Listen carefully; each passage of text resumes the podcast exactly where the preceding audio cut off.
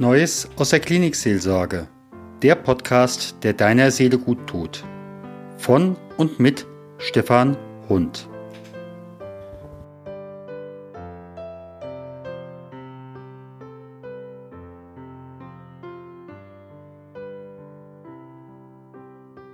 Ja, der Podcast Klinikseelsorge geht heute mal wieder außerhäusig und ich bin heute beim Malteser Hilfsdienst. Speziell Stichwort Hospiz. Und mir gegenüber sitzt Ulrike Dürr. Und meine Bitte wäre, wenn Sie kurz erstmal die Arbeit grundsätzlich so vom Malteser Hospizdienst vorstellen würden. Das mache ich gerne. Wir haben drei Arbeitsbereiche im Malteser Hospizzentrum, wie wir uns seit neuestem Jahr nennen. Den ambulanten Erwachsenenhospizdienst, Hospiz- und Palliativberatungsdienst, den ambulanten Kinderhospiz- und Familienbegleitdienst für Gesamt Südhessen und eine Trauerbegleitung für Kinder, Jugendliche und Erwachsene. Das ist äh, das, was unser, unseren Alltag prägt. Wir sind tätig mit 80 Ehrenamtlichen im Raum Darmstadt und Umgebung, 40 davon ungefähr im Erwachsenenhospizdienst, begleiten sterbende, schwerstkranke Menschen in Darmstadt und angrenzenden Kommunen.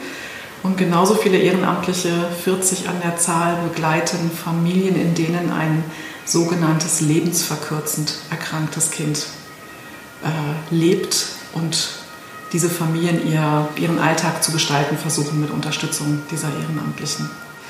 In der Trauerbegleitung haben wir eine Koordinatorin, ähm, die das Ganze hauptberuflich macht mit einigen Stunden in der Woche und auch Ehrenamtliche, die in die Familien gehen und nach dem Versterben eines Familienmitgliedes die Situation stabilisieren. Hm. Wie muss ich mir das praktisch vorstellen? gucken wir im Augenblick einfach mal auf die Frage von ähm, den betroffenen Kindern. Einerseits Kinder als Betroffene im Sinne von, ich habe jetzt diese lebensverkürzende, in der Regel Krankheit, aber ich will im zweiten Schritt dann auch gucken, ich habe möglicherweise einen Papa oder eine Mama, die möglicherweise nicht mehr zu meinem 18. Geburtstag da sein wird. Da würde ich gerne mit Ihnen einfach nochmal gucken, wie kommen die Familien auf Sie zu? Kriegen Sie einen Anruf von einem Krankenhaus oder wie läuft denn das? Das ist in diesen beiden äh, Fällen sehr unterschiedlich. Also wenn wir ein Kind mit einer sogenannten lebensverkürzenden Erkrankung haben, dann sind das in der Regel die Familien ähm, oder eine andere Organisation, ein, ein äh, Hilfeträger, der in dieser Familie mit drin ist, der sich an uns wendet, eine Klinik, äh, aus der das Kind entlassen wird, ein Kinderarzt, die uns darauf aufmerksam machen, dass die Familie mit der Diagnose einer lebensverkürzenden Erkrankung eines Kindes leben muss.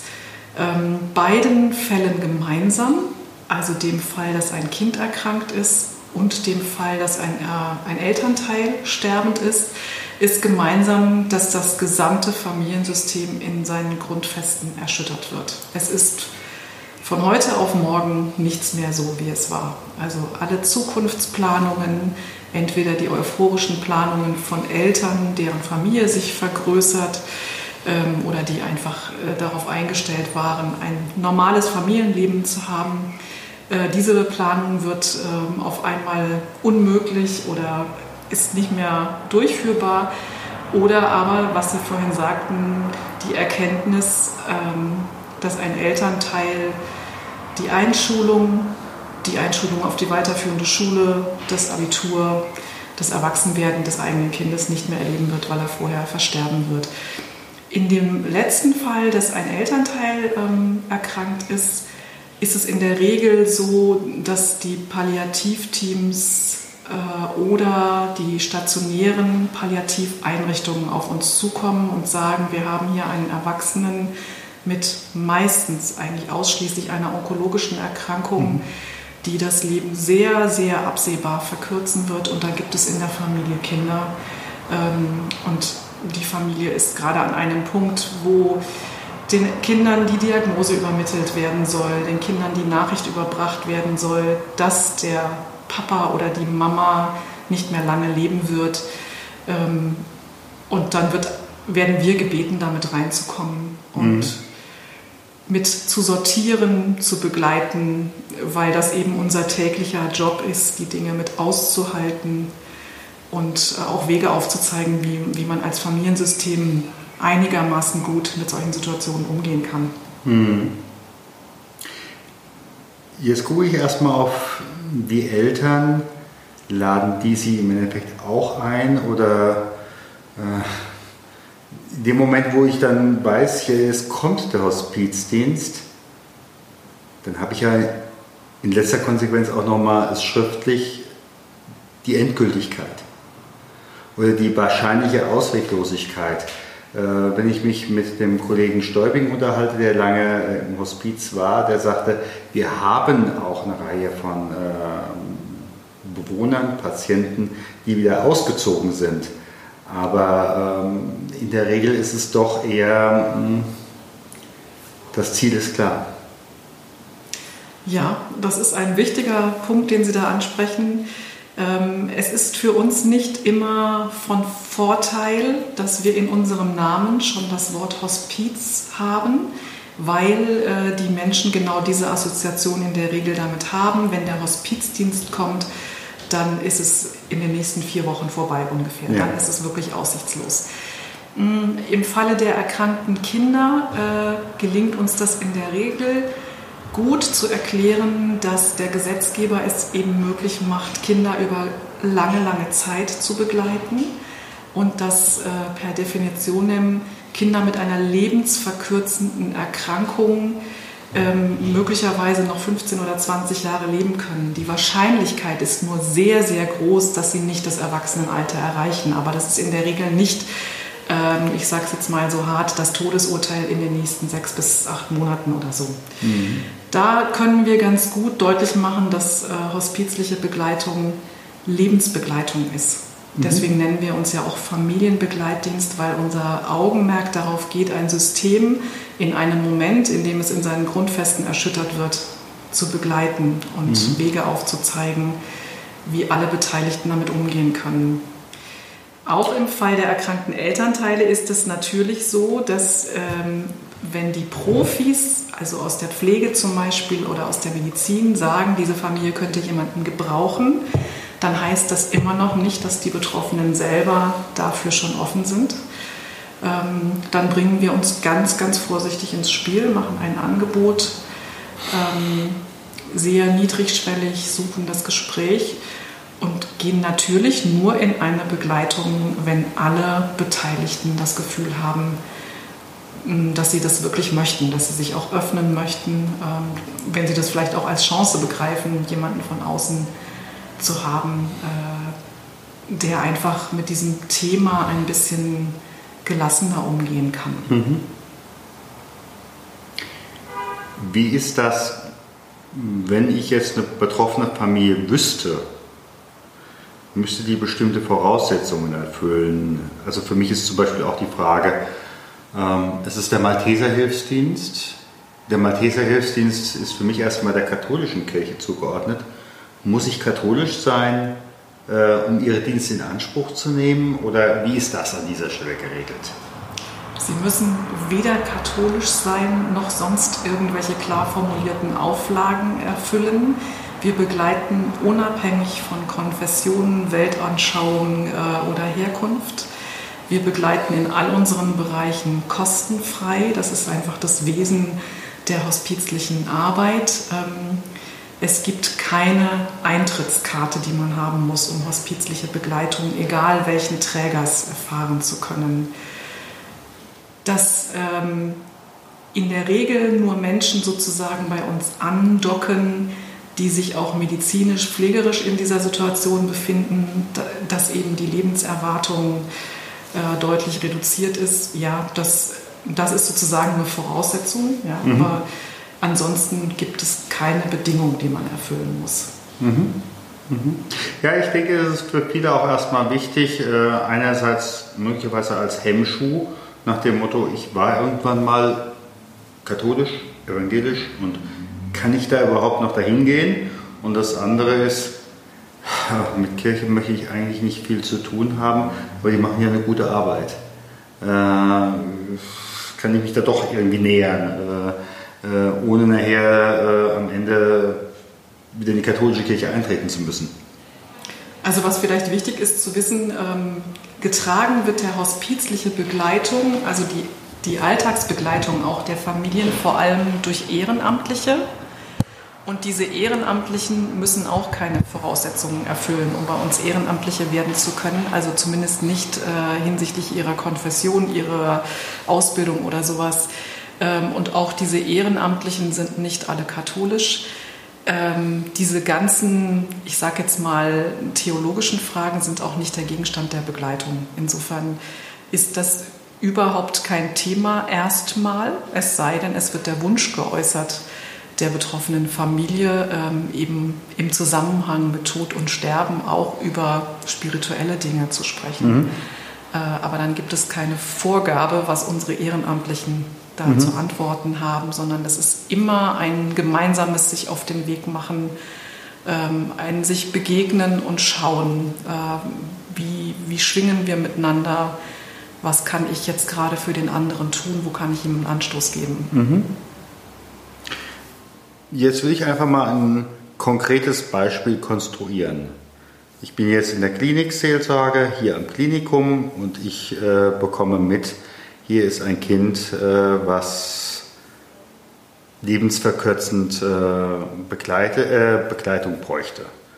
Jetzt sage ich, liebe Familie Müller, äh, Ihr Sohn XY, ähm, ja, Sie haben jetzt eine besondere Situation und ich kenne da die Frau Dürr, die ist äh, beim Malteser äh, Hospizdienst. Darf ich da einfach mal die Visitenkarte weitergeben? Läuft das so und die rufen dann bei Ihnen an? Und was passiert, wenn Sie in dem Moment angerufen haben? In der Regel läuft das so, dass Menschen äh, über Profis von uns erfahren, mhm. manchmal auch über Nachbarn oder äh, über jemanden, der auf einem anderen Weg schon mal von uns gehört hat. Und dass sie dann hier anrufen und erstmal sehr vorsichtig äh, versuchen, uns ihre Situation zu schildern. Wir versuchen hier im Dienst das tatsächlich auch so zu sortieren, dass sie möglichst schon eine Koordinatorin aus dem Bereich, in den sie fallen, dann äh, am Telefon haben. Das heißt also geografisch fallen. Ja, vor allen Dingen erstmal, ob es ein erkrankter Erwachsener oder ein erkranktes ah, okay. Kind ist, weil mhm. da eben die Koordinatorinnen unterschiedliche Zuständigkeiten mhm. haben. Und dann äh, wird, wenn es ein erkranktes Kind ist, die Koordinatorin aus dem Kinderhospizdienst einen Erstbesuch mit der Familie vereinbaren. Mhm.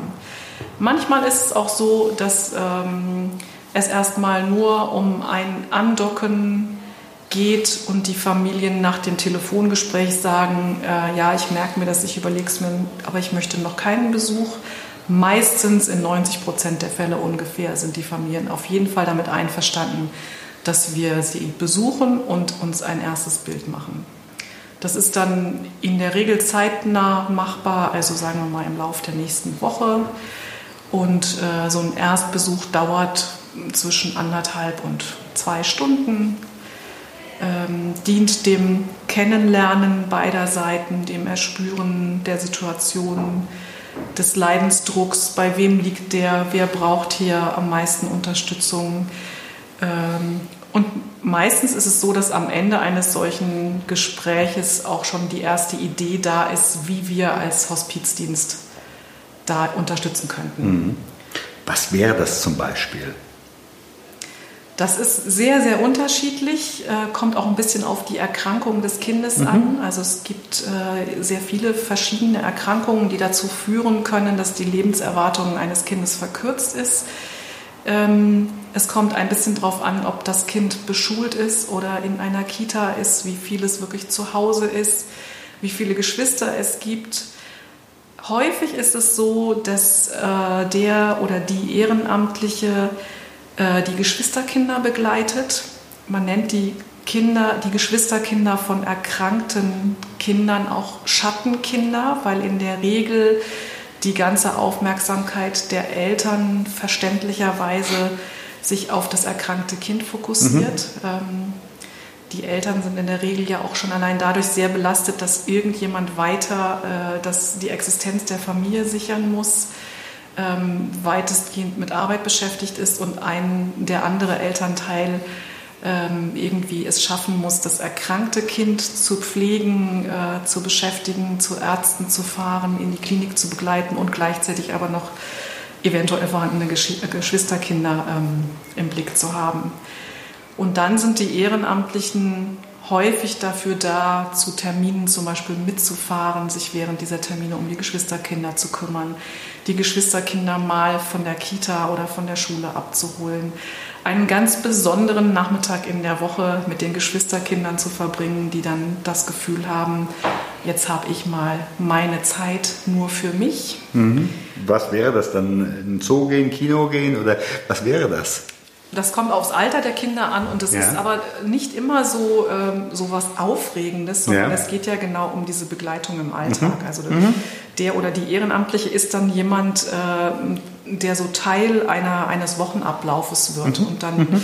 wir hatten eine Ehrenamtliche, die mit einem äh, Bruder, einem Zwillingsbruder sogar eines erkrankten Kindes, einfach regelmäßig die Spielplätze im Ort abgeklappert hat, mit mhm. ihm auf den Kirchturm gestiegen ist. Und er hatte so seinen ganz besonderen Nachmittag, mhm. an dem mal nur er wichtig war. Mhm. Es gibt es auch andersrum, dass ähm, wenn das erkrankte Kind in einem äh, medizinischen Zustand ist, der das zulässt, dass die Ehrenamtliche bei dem erkrankten Kind bleibt, ähm, vorliest, äh, das erkrankte Kind ähm, spazieren fährt oder einfach nur da ist und aufpasst und dafür Mama oder Papa an einem Nachmittag in der Woche Zeit haben für das Geschwisterkind. Mhm. Es ist also im Prinzip so eine ganz niedrigschwellige Form der Unterstützung, wie sie in früheren Zeiten automatisch durch die Großfamilie geleistet wurde wie sie auch durch Nachbarn oder Freunde geleistet werden könnte. Äh, nur dass es in dem Fall nötig ist, jemand sozusagen Fremden dazu zu holen. Mhm. Und natürlich ist es schon auch wichtig, dass unsere Ehrenamtlichen geschult sind in diesen ganzen Fragen des Lebens und des Sterbens und äh, der Endlichkeit. Also die sind natürlich da auch gut gerüstet für eventuell aufkommende Fragen sowohl der Kinder als auch der Erwachsenen. In dem Moment, wo es ja um eine solche äh, Kinderbetreuung oder Kinderbegleitung geht, ähm, und Sie sagten ja gerade eben, der eine äh, muss gucken, dass die Kohle reinkommt und der andere muss sich um die anderen kümmern. Das gibt ja auch manchmal Spannungen. Ähm, wir alle kennen, denke ich, aus unserer Praxis einfach auch das Kind ist krank und äh, die Partnerschaft zerlegt sich. Können Sie da an der Stelle auch helfen oder sagen Sie, das können wir benennen, wir können aber auch sagen, hier können Sie Unterstützung bekommen? Ja, das ist ein Thema, was uns sehr häufig begegnet, ähm, weil das natürlich eine Zerreißprobe für die Partnerschaft ist. Ähm, ich glaube, es, es liegt einfach im Wesen der hospizlichen Haltung, wie wir das immer nennen, dass wir sehr gut gucken, was die Menschen von uns haben möchten ähm, und uns nicht so verstehen, dass wir Dinge, selbst wenn wir sie sehen, ansprechen, wenn, äh, wenn die Betroffenen sie nicht ansprechen wenn, was in der Regel nach einer Weile passiert, das Vertrauensverhältnis äh, zwischen den betroffenen Familien und uns Koordinatorinnen oder aber vor allem auch zwischen den Familien und den Ehrenamtlichen so ist, dass das angesprochen wird, dann stehen wir da schon alle zur Verfügung. Es gibt es auch häufiger mal, dass Ehrenamtliche über die Betreuung der Kinder hinaus zum Beispiel ähm, sich Zeit nehmen, um mit den Eltern zu sprechen. Mhm. Mal mit der Mama einen Kaffee trinken gehen. Wir haben einen Ehrenamtlichen, der geht ab und zu mal wandern mit dem Vater des erkrankten Kindes und dann finden genau da diese sogenannten Entlastungsgespräche statt. Und dann äh, wird einfach über die Situation für die gesamte Familie gesprochen. Mhm. Was wir versuchen ist, ohne dass wir das jetzt unbedingt dann thematisieren, diese Belastung für die Partnerschaft, was wir versuchen, ist immer wieder im Jahreslauf Gelegenheiten zu schaffen, wo Eltern sich auch mal treffen können. Wir versuchen Elterncafés hier zu veranstalten, mal in Form eines abendlichen Treffens, mal mit den Kindern zum Basteln. Wir machen Familientage, wo die betroffenen Familien aufeinandertreffen und ein bisschen Entlastung einfach dadurch bekommen, dass es ein Tagesprogramm gibt und äh, dass die Kinder zufrieden spielen oder basteln oder Musik machen und die Eltern mal nur da sein können, mit uns ins Gespräch kommen können. Und das entlastet auf indirekte Art und Weise auch die Partnerschaft. Also auch das Erleben, ja, das ist bei anderen auch so. Mhm. Ähm, das macht es nicht unbedingt leichter, aber manchmal ist der Blick dann wieder ein bisschen optimistischer. Mhm. Wie ist das? Äh, wann endet eigentlich eine Begleitung? Im Kinderhospizdienst kann eine Begleitung ähm, nach unterschiedlichen Zeiträumen enden. In den seltensten Fällen, ähm, weil das Kind verstirbt, sondern eher, weil das System, einen, äh, also die Familie, einen Punkt erreicht hat, wo sie sagen, wir kommen jetzt auch zumindest eine Weile mal wieder alleine klar. Manchmal mhm. gibt es auch dann so eine gewisse ähm, Sättigung und man möchte auch erstmal vom Tod und vom Hospizdienst gar nichts mehr wissen, sondern äh, das Leben, so wie es sich im Moment darstellt, einfach auch mal wieder genießen. Das ist eigentlich für uns auch eine sehr schöne Situation, wenn wir sehen, eine Familie kann gerade sich alleine stabilisieren, hat jederzeit die Möglichkeit, sich wieder bei uns zu melden mhm. und neu bei uns anzudocken.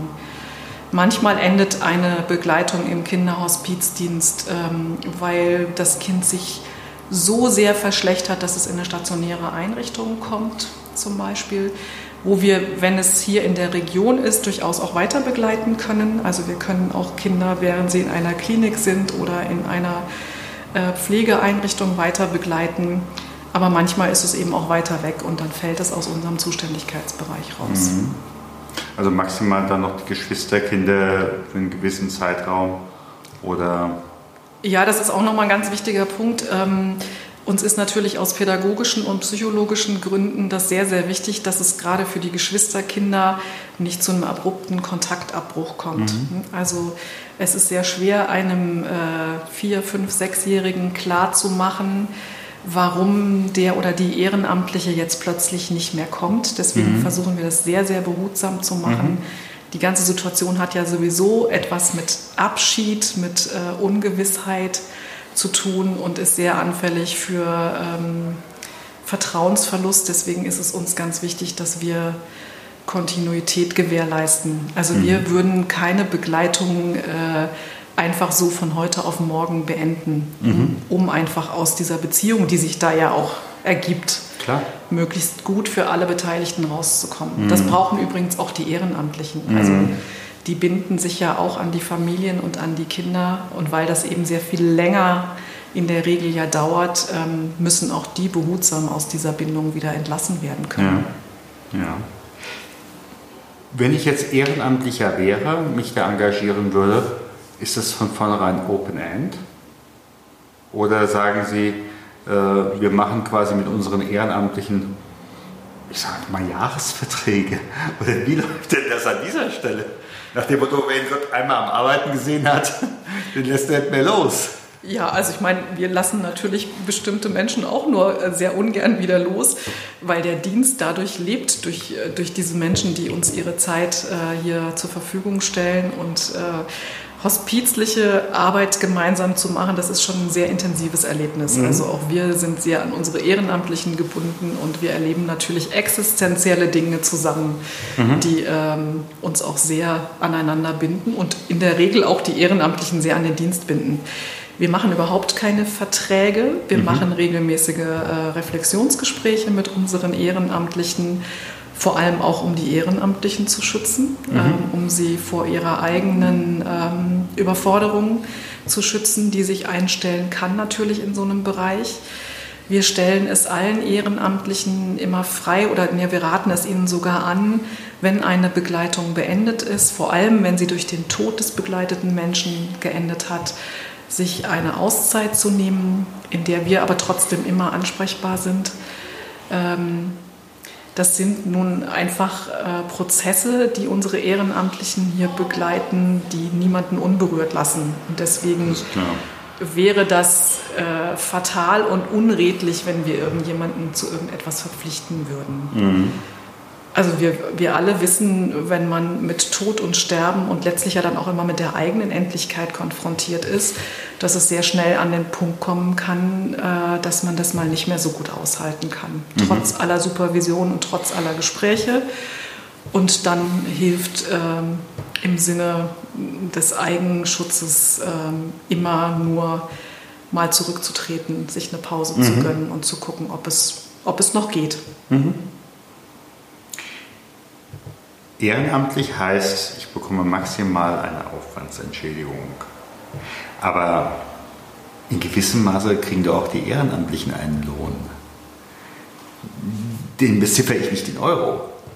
Aber was sind aus Ihrer Sicht die Entlohnungen? Weshalb machen Menschen das, äh, diesen Dienst? Beziehungsweise, wenn uns jetzt jemand zuhört, der sagt, ich möchte eigentlich gerne was zurückgeben. Ähm, das könnte ich mir vielleicht vorstellen, sogar in den Hospizdienst zu gehen. Was könnten da für Motive auf einmal aufleuchten? Was bekomme ich dafür? Das müssten Sie natürlich jetzt äh, unsere Ehrenamtlichen fragen, dann wäre das Ganze noch viel äh, greifbarer. Äh, ich glaube, dass die tatsächlich sehr viel zurückbekommen und das höre ich ja auch in Rückmeldungen. Ähm, das Motiv, in die hospizliche Begleitung zu gehen, ist oft das, was Sie gerade angesprochen haben. Ich möchte etwas zurückgeben. Es sind mhm. häufig Menschen, die sagen, mir ging es in meinem Leben eigentlich immer sehr gut. Ich hatte ein gutes System um mich herum, das mich gestützt und aufgefangen hat. Ich bin mit gesunden Kindern gesegnet und ich habe das Gefühl, ich möchte anderen etwas von dem, was ich an Stabilität habe, ähm, weitergeben. Es gibt natürlich auch das Motiv der eigenen Erfahrung mit Abschieden, mit Tod und Sterben in der eigenen Familie. Ähm, so das, das Wissen darum, wie wichtig es ist, dass jemand das Thema Tod und Sterben aushalten und mitgehen kann, dass jemand es nicht von sich weisen muss, äh, verschweigen muss, sondern dass jemand das in guter Art und Weise thematisieren kann. Ähm, auch das begegnet uns häufig, wobei wir äh, Menschen, die bei uns ehrenamtlich tätig werden wollen, raten, dass ein eigener Trauerprozess eine gewisse Zeit her sein sollte. Und mhm. ähm, auch immer wieder im Gespräch bleiben. Während der Qualifikation, da werden natürlich eigene Trauererfahrungen, eigene Abschiede und sowas immer wieder angetriggert. Und da das muss man immer wieder gut gucken. Das ist klar. Genau. Ja. Gäbe es gegebenenfalls auch ein Kriterium, wo Sie dann sagen, liebe Frau Müller, lieber Herr Mayer, es ist schön, wenn Sie bei uns mitarbeiten wollen, aber ich glaube, das ist jetzt nicht der richtige Zeitpunkt. Manchmal ist das so, dass sich das äh, während der ähm, Qualifikationsphase oder auch später ergibt, ähm, dass im Leben, im eigenen Leben des Ehrenamtlichen irgendetwas passiert, äh, was nahelegt, dass das im Moment gerade obendrauf zu viel wäre mhm. mit der Ehrenamtlichkeit. Man kann bei uns natürlich auch als Ehrenamtlicher nicht nur äh, Sterbebegleitung machen, sondern auch äh, viele andere Aufgaben mhm. mit übernehmen. Manche Ehrenamtliche nutzen das auch, wenn sie sagen, ich kann jetzt gerade äh, das Thema Tod und Sterben in seinen krassesten Auswüchsen nicht ertragen, aber ich möchte euch trotzdem zur Verfügung stehen. Mhm. Ich sortiere euch Bücher, eure Bücherei, ich mache mit euch Schulungen. Ähm, wir gehen ja zum Beispiel in Schulen oder in Firmen und stellen unseren Dienst vor. Und auch das kann man ehrenamtlich bei uns tun. Mhm. Wir sind da immer sehr, sehr eng im Gespräch mit den Ehrenamtlichen, um zu schauen, wo sie gerade ihre Zeit und ihre Kraft einsetzen können. Mhm. Aber da haben Sie mir eben gerade mal ein interessantes Stichwort gegeben. Sie gehen in Firmen zu diesem Thema. Ja. Wer holt Sie da? Beziehungsweise wer kommt in diesem Moment in Firmen? Denn normalerweise ist es doch eigentlich erstmal nur die Arbeit, die Arbeit und das Unternehmen. Ja, also wir stellen ähm, begeistert fest, dass es äh, die Hospizbewegung ist ja nun schon gute 30 Jahre alt, auch hier in Deutschland, dass es doch immer stärker ein Bewusstsein dafür gibt, mhm. dass überall das Thema Tod und Sterben gegenwärtig ist. Häufig ist es so, dass Firmen hier aus der Gegend ähm, über ihre Spenden an uns herankommen. Die wollen etwas spenden, das machen sie gerne für Arbeit mit Kindern, dann landen mhm. sie schnell mal beim ambulanten Kinderhospizdienst, mhm. Lernen uns kennen und sagen dann, auch jetzt wäre es aber schön, wenn unsere Mitarbeiter auch mal hören würden, was ihr da macht. Und wir machen die gute Erfahrung, dass dann immer wieder Menschen in diesen Veranstaltungen sitzen, wenn wir den Kinderhospizdienst oder auch den gesamten Hospizdienst vorstellen, die sagen, ich habe das ja gar nicht gewusst, dass es euch mhm. gibt, ich kenne da Familie XY. Oder aber auch, dass da Menschen sitzen, die sagen, ich glaube, das würde ich auch gerne machen. Mhm. Dann kommen die zu einem Informationsgespräch. Mhm. mhm. Im besten Fall landen sie dann auch mal in einem Qualifikationskurs mhm. von uns. Ähm, also ich glaube, das Thema wird langsam, aber sicher salonfähiger. Und es mhm. gibt, ein, gibt die Erkenntnis, dass es uns alle irgendwann betreffen wird. Und Ob wir wollen oder nicht, ja. Genau. Und dass dann Menschen aus dem Hospizdienst, äh, die wie gesagt da keine Berührungsängste haben und mhm. auch keine Angst haben, Dinge anzusprechen und auszusprechen, mhm. dass die dann doch eine wichtige Funktion erfüllen können, wenn man die mal kennenlernt. Und ähm, wir bekommen schon dann auch oft die, die Rückmeldung, das ist ja eine sehr, sehr schwere Arbeit, die sie da machen, aber sie wirken jetzt gar nicht so traurig. Und dann sagen wir nur immer wieder, nein, das ist auch eine Arbeit, die wir unglaublich gerne machen, die uns ja. auch als Hauptamtlichen ja. sehr, sehr viel gibt. Und wir leben ja. mit einer Intensität, die vielleicht vielen anderen Menschen bisher nicht zugänglich ist. Ja. Jetzt frage ich gerade mal auch Ulrike Dörr. Was gibt Ihnen die Hospizarbeit? Sehr, sehr viel. Also ich äh, konnte mir das vor noch gar nicht allzu langer Zeit, sagen wir mal so vor drei Jahren, noch nicht vorstellen. Da hätte mich das zu sehr in meiner verletzbaren Seele getroffen. Ähm, das hat was, glaube ich, mit eigener Biografie zu tun, dass ich jetzt an dem Punkt bin, zu sagen, es hilft mir einfach auch mein eigenes Leben immer wieder zu erden. Mhm. also mir macht tatsächlich der Tod auch keine Angst. Das hat was mit meiner christlichen Grundhaltung zu tun. Das ist das eine. Und die Begegnung mit Menschen, deren Lebensplanung so völlig durcheinander gerät und die ungefragt ähm, ja, sich mit dem Sterben eines nahen Angehörigen auseinandersetzen müssen, die relativiert natürlich auch so meine Luxusprobleme. Ja? Und ich werde immer wieder auf die Dinge zurückgeworfen, die das Leben eigentlich wirklich mhm. ausmachen. Mhm. Das empfinde ich für mich als unglaublich große Bereicherung. Mhm. Und gerade die Begegnung mit erkrankten Kindern, also ich war ja selber jetzt zwei Jahre Koordinatorin im Kinderhospizdienst, äh, ist von einer Intensität, äh, das kann man, glaube ich, kaum wirklich jemandem erklären, der das nicht schon mal erlebt hat. Mhm. Also mhm. wie das kurze Leben mit einer Intensität äh, gelebt wird, die ich mir oft für mich wünschen würde. Das ist schon sehr, sehr beeindruckend. Mhm. So die alte Frage des Achill. Möchtest du ein kurzes und intensives Leben haben? Da haben wir die Achillesferse oder ein langes und möglicherweise langweiliges. Genau, ja. Also das, das fasst es ganz gut zusammen. Mhm. Eine 13-Jährige, die wir begleiten mit einer schweren onkologischen Erkrankung, hat zum Beispiel beim Hausbesuch zu mir gesagt, und sie hat eine sehr, sehr lange Krankheitsgeschichte. Weißt du, das ist natürlich alles blöd, dass ich so krank bin und äh, ich werde vieles nicht erleben, was andere erleben. Und ich will auch nicht mehr ins Krankenhaus und mich nervt das alles. Aber wir hätten uns zum Beispiel nicht kennengelernt, wenn ich nicht krank wäre. Wenn ich sowas höre, werde ich schon sehr demütig auch. Ja, ja genau. Ja? Wenn ich hier auf den Tisch vor uns gucke, dann sehe ich unter anderem ein eigenes Pixie-Heftchen. Was hat es mit dem noch auf sich?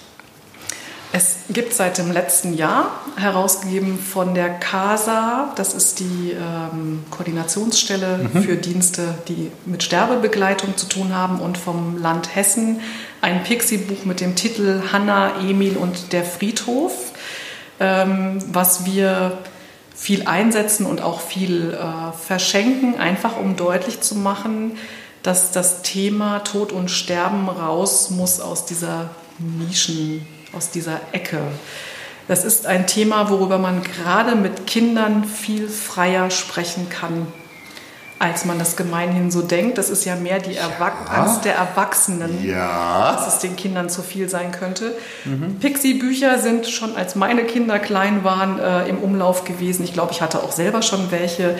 Pixie-Bücher sind immer noch in und es gibt eben auch ein Pixie-Buch, äh, über das man mit Kindern im späten Kindergartenalter, Anfang Grundschule zu dem Thema Tod und Sterben mhm. äh, ins Gespräch kommen kann. Das finde ich sehr schön, einfach auch so als äh, ja, kleine Geste, mit der man es in der Gesellschaft immer wieder präsent machen kann. Auf jeden Fall. Also als ich noch äh, Gemeindepfarrer war, da bin ich immer mit den dritten Klassen auf den Friedhof gegangen mhm. und habe dann auch den äh, jeweiligen Bestatter vor Ort gebeten, könnten Sie mir bitte mal einen Sarg und eine Urne hinstellen, um einfach auch mit den Kindern ein Gefühl dafür zu bekommen, ja, es ist ein besonderes, ich sag mal, Bett äh, für denjenigen, der da äh, von uns geht und äh, dann lange äh, schläft. Und äh, die Rückmeldung, die ich auch immer wieder bekommen habe, jetzt haben wir dazu einen Kontakt bekommen. Es ist nicht mehr so fremd und nicht beängstigend. In dem Moment, wo natürlich wirklich dann die reale Situation käme, kommt das natürlich nochmal mit einer ganz anderen Wucht. Ja, aber so das Grundverständnis, der, das erste Mal die Tür geöffnet, das äh, kann das schon leisten und zum Beispiel auch so ein Pixie-Buch.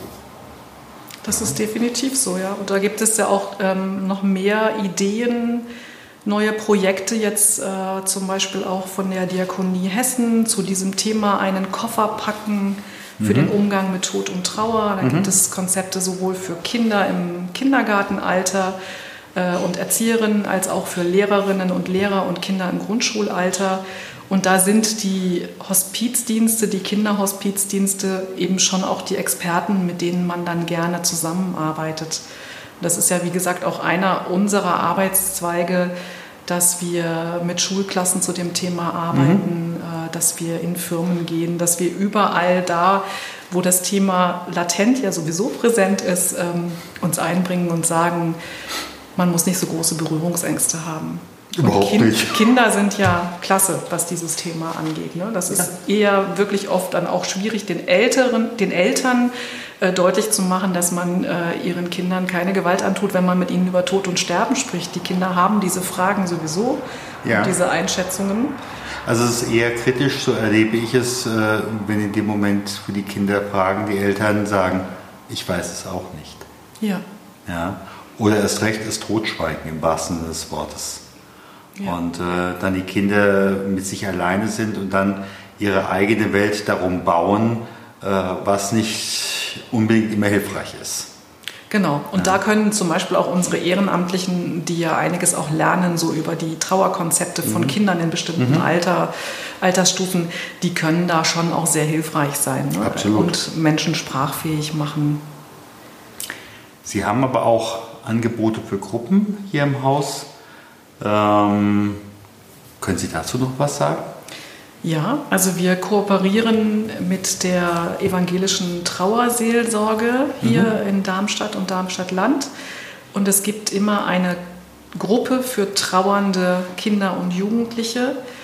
Und zeitgleich zu der Gruppe, die alle 14 Tage stattfindet, eine, ähm, eine Gesprächsmöglichkeit für die betroffenen Eltern oder näheren mhm. Angehörigen. Mhm.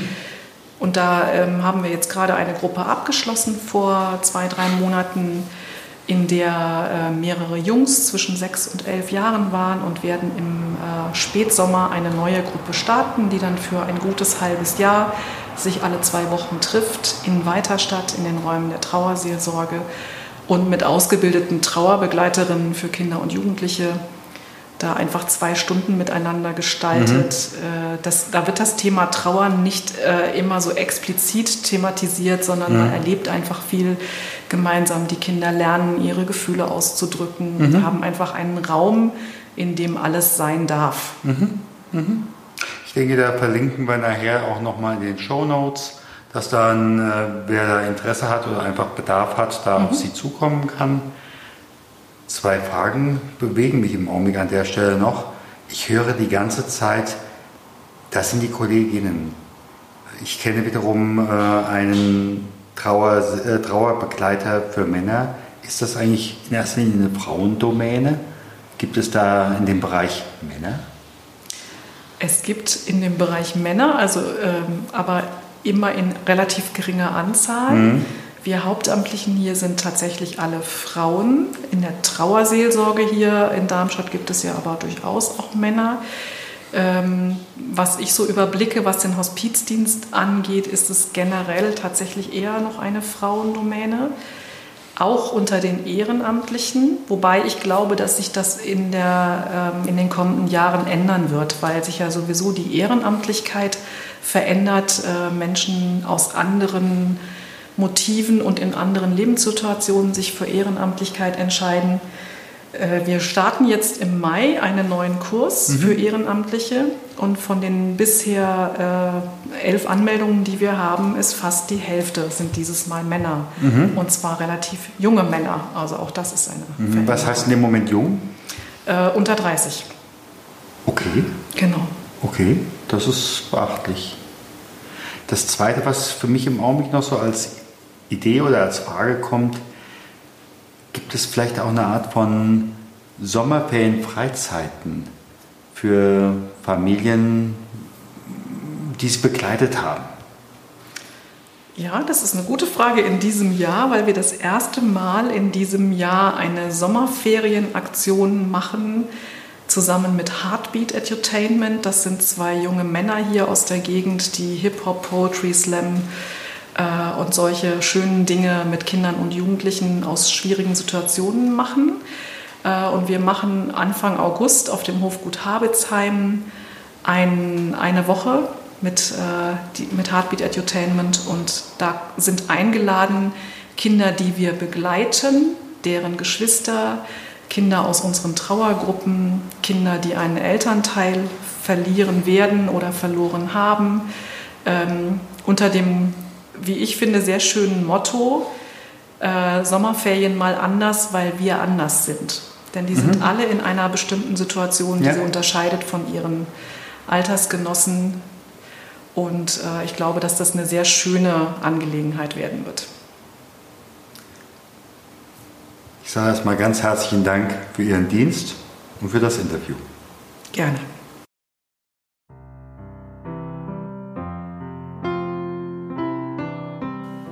Gott segne dich und behüte dich. Gott lasse leuchten sein Angesicht über dir und sei dir gnädig. Gott hebe sein Angesicht auf dich und schenke dir Frieden. Gehe hin in Frieden Gottes.